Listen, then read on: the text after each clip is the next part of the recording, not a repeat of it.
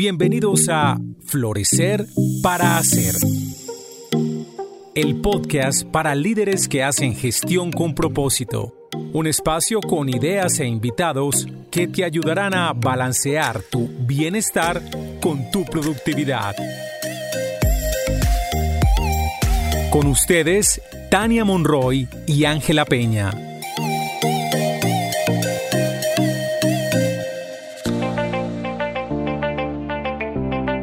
Hola, bienvenidos a un nuevo capítulo de Florecer para Ser. Hoy estamos aquí, Ángela Peña y Tania Monroy, y vamos a hacer una serie de podcasts. Vamos a tener 10 podcasts.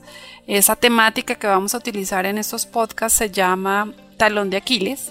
Y básicamente la denominamos así porque es como aquella parte más vulnerable que tenemos los seres humanos. Y en cada uno de los podcasts vamos a traer algo que para nosotros es talón de Aquiles y en el campo de la psicología se llama la herida sagrada. Hay identificadas ocho heridas sagradas y lo que queremos hacer con cada uno de estos podcasts es explicar de qué se trata cada herida sagrada, entender cuándo estamos actuando desde la herida sagrada y tener una serie de estrategias para poder actuar desde otra parte. Entonces hoy queremos es como contarles esos conceptos alrededor de la herida sagrada, de qué se trata, cuándo identificarlos. Y bueno, estamos aquí Ángela y yo para que podamos conversar sobre este tema. Hola Ángela, ¿cómo estás? Hola Tania, qué alegría retomar contigo con esta serie de El talón de Aquiles, nuestra herida sagrada. Y mm, bueno, vamos a conversar hoy un poco sobre eso y por qué es importante hablar de nuestras heridas. Usualmente hay estudios que dicen que solo son cinco. Nosotros desde Armonía, eh, en un trabajo que venimos haciendo de clasificación, investigación y todo, hemos añadido unas tres más. Y la idea pues es hablar de estas ocho que creo que nos marcan de diferentes maneras, dependiendo de la historia de cada uno, en nuestras relaciones, en nuestra vida cotidiana, en el trabajo. Bueno, están presentes en todo. Así es. Súper chévere. Bueno, y para arrancar, yo quisiera saber de dónde surgen esas heridas, Ángel. Tania, las heridas surgen usualmente, digamos desde una perspectiva psicológica, surgen en los primeros años de vida, a veces desde el vientre materno, es decir, a veces pueden ser prenatales. Y los primeros años de vida puede llegar hasta los 12 años, digamos, hay una primera estructura de esas heridas y pueden surgir por diferentes eventos concretos o una serie de sucesos repetitivos, dependiendo de la historia de cada quien. Entonces, cuando te digo eventos es porque, no sé, de eventos muy difíciles como un abuso, un abuso sexual, o una serie de situaciones donde la mamá, el papá o un profesor le repite a la persona que es bruta, que no sirve, ¿sí? Como estas cosas así como recalcitrantes en el discurso que pueden afectar al niño o a la niña. O a veces es porque una noche te dejaron eh, llorando en la cuna y te sentiste abandonado. En realidad, las heridas pueden conformarse como por diferentes sucesos o eventos y en una familia podemos tener digamos, unos gemelos, ponte tú. Están en las mismas circunstancias, las mismas situaciones de vida más o menos, pero tienen heridas distintas. Es decir, acá está el misterio como también de lo que somos, porque no necesariamente nos van a afectar las mismas cosas de igual manera. Y alrededor de eso es que se conforman las heridas, alrededor de las experiencias, usualmente en nuestros primeros años de vida. Y esas experiencias y lo que nos pasa con eso, cualquier suceso o serie de sucesos que ocurran, nos empiezan a crear, haz de cuenta, como una costra, para que eso no nos vuelva a pasar, para que eso no nos vuelva a doler. Parte de esa costra es lo que llamamos personalidad o ego. Entonces, en este momento de nuestra evolución como humanidad, pues las heridas son necesarias y todos las tenemos. Pues si no, no tendríamos una configuración de personalidad, no tendríamos una identidad. ¿Para qué se conforman y qué utilidad tienen las heridas? Sirven para muchas cosas en realidad las heridas. Finalmente son las que nos dan estructura a nuestra personalidad. ¿Eso qué quiere decir? Que alrededor de la herida yo desarrollo una serie de mecanismos para protegerme. Y esos mecanismos de alguna manera tienden a ser una de las formas como yo me presento en el mundo y ante el mundo. Entonces puede ser que desarrolle unos mecanismos muy controladores o unos mecanismos en donde soy muy complaciente o unos mecanismos donde todo lo evalúo, tomo distancia antes de lanzarme. Bueno, hay infinidad. Pero estos son los que nos permiten irnos a adaptarnos y sobrevivir en el contexto en el cual vivimos. O sea, para eso nos sirven las heridas, para adaptarnos y sobrevivir en el contexto en el cual nos tocó vivir. Como para desarrollarnos, básicamente. Tal cual, a partir de ahí empezamos a crecer, a desarrollarnos, a desarrollar habilidades, incluso a desarrollar talentos también que de otra manera no lo haríamos. Y unas formas de estar en el mundo y unas formas de presentarnos al mundo que de alguna manera constituyen parte de lo que somos. ¿Y cuándo podemos identificar que esas heridas dejan de ser útiles? Esta es una muy buena pregunta. Las heridas son muy útiles en tanto nos permiten esta capacidad de adaptarnos al mundo y sobrevivir. Sin embargo, cuando las convertimos como en el único mecanismo, cuando se vuelven muy protectoras de nuestra parte más luminosa y creativa, entonces dejan de ser útiles. Y ahí explico algo adicional. Y es que las heridas hacen que seamos muy reactivos. O sea, todos los mecanismos que desarrollamos para protegernos de que eso nos vuelva a pasar, pues nos hace estar como en defensa y en diferentes tipos de defensa. Esta forma de relacionarnos, pues con el tiempo empieza a ser muy pesada para uno mismo, pero además también es difícil para los demás, ¿no? Entonces deja de ser útil cuando a mí ya no me permite crecer, no me permite desarrollarme, no me permite expandirme, ser creativa, deja de ser útil cuando esto empieza a dañar o por lo menos a no hacer que las relaciones interpersonales sean más enriquecedoras, más prósperas, de crecimiento mutuo. Ahí dejan de ser útiles las heridas. Entonces lo podemos ver es en dos sentidos. Cuando para nosotros, en nuestra propia experiencia, estamos sintiendo que ya esas formas no nos sirven para lo que el mundo nos exige y lo que queremos ser, o cuando vemos que tenemos dificultades en nuestro relacionamiento o en los resultados que queremos obtener de la vida. Ahí nos dejan de ser útiles. Y aquí, por ejemplo, ¿cuándo sabemos o cómo podemos identificar que estamos como estancados en una herida?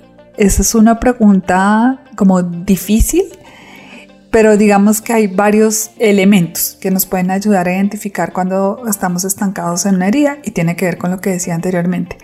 Entonces, estamos estancados en una herida cuando nos duele, a veces en algunas heridas sentimos mucho cansancio, o sea, es un cansancio que no sabemos ni siquiera explicar. También cuando emocionalmente nos sentimos como que, uy, no voy más emocional o mentalmente, no vamos más. También podemos llegar a enfermarnos físicamente. Entonces todos esos son síntomas de que estamos estancados en la herida. Y también hay síntomas de estancamiento en la herida cuando, como lo decía en el ejemplo anterior, estamos viendo a nuestro alrededor que hay cosas que seguimos intentando y haciéndolo de la misma manera, porque eso es lo que hace la herida, crea unos mecanismos que nos llevan a hacer las cosas como de la misma manera y no salimos de ahí. Entonces, ¿cómo tropezarse cuando nos tropezamos con la misma piedra? Y decimos, otra vez yo en esta situación, otra vez yo repitiendo esto, otra vez. Cuando vemos que hay patrones es porque estamos estancados en esa herida.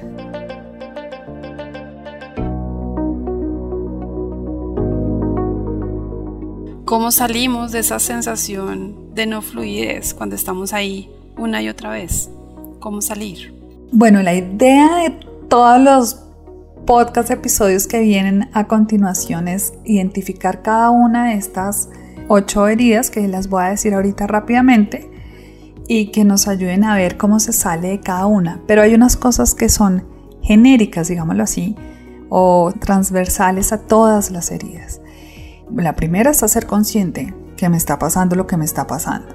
Pero la conciencia es súper importante, es el primer paso. pero tenemos que ir más allá. O sea, no solo es suficiente tener la conciencia, la conciencia tiene que ser un poco más desmenuzada, por decirlo de alguna manera, y esto significa poder ver cómo se activa mi herida, en dónde se activa mi herida. A algunas personas se les activa mucho la herida en sus relaciones interpersonales, en las relaciones de pareja, por ejemplo. A otras personas se les activa la herida en su relación con sus hijos. A otros se les activa la herida mucho en el trabajo y en la relación con los jefes. Bueno, a otros en todas partes. Entonces, ver en dónde es que esa herida está presente y cuando digo se activa la herida es hay algo que yo me pongo a la defensiva, hay algo en lo que siempre hay algo que no me resulta, o tengo muchas fricciones, ahí se está activando la herida. O me está doliendo. ¿Y cómo es que a esta, el jefe le dijo lo mismo a ella que a mí, pero ella está fresca y yo no? Ahí hay algo que tiene que ver con mi historia particular y tiene que ver con mi herida particular. Entonces, identificar en dónde me pasa a mí lo que me pasa con la herida es un trabajo importante alrededor de la conciencia. Y la otra es aprender a tratarse bien con eso. Es decir, no renunciar a vernos o a querer ser perfectos o a parecer perfectos. Casi todas, de alguna manera nos da vergüenza aceptar muchas veces que tenemos una herida. Pero pues es que todos la tenemos. Eso es parte de la conformación de la personalidad. Entonces, entender que eso hace parte de nuestra humanidad y mirarlo con amor y compasión es otro paso importante. Y por supuesto, esos momentos de reconocerla nos llevan a un camino de aceptación. Y la aceptación de cómo somos, tal y como somos, en ese amor, es lo que nos ayuda a que esta herida no sea la que rija nuestra vida, sino que sea más bien otra cosa y usualmente desde armonía lo trabajamos esa otra cosa que sean el propósito, es decir, que nos guiemos desde el propósito. Esas son algunas de las pautas para empezar a salir de la herida, pues la idea es que oigan cada uno de qué se trata cada herida y lo que va a pasar, advierto, lo que va a pasar es que digan, uy, yo tengo esa, uy, yo tengo esa, uy, eso también. Eso es normal. Todos tenemos un poquito de todas. Sin embargo, hay una que nos habla más. Una o dos que nos hablan más, que son las que uno dice, uy, eso tiene que ver más conmigo. Y desde ahí como empezar a ver como esas estrategias que nos permiten desactivar la reactividad a la que nos lleva esa herida. Las heridas son rechazo, abandono, humillación, injusticia, insuficiencia, traición, no merecimiento y escasez.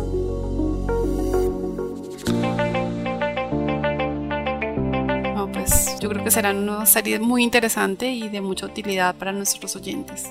Yo también creo, Tania, porque como lo has dicho, el para qué está justamente en poder tener una vida justo más fluida, más armónica, más en concordancia con quien realmente somos, y creo que por eso es importante entender de qué se trata.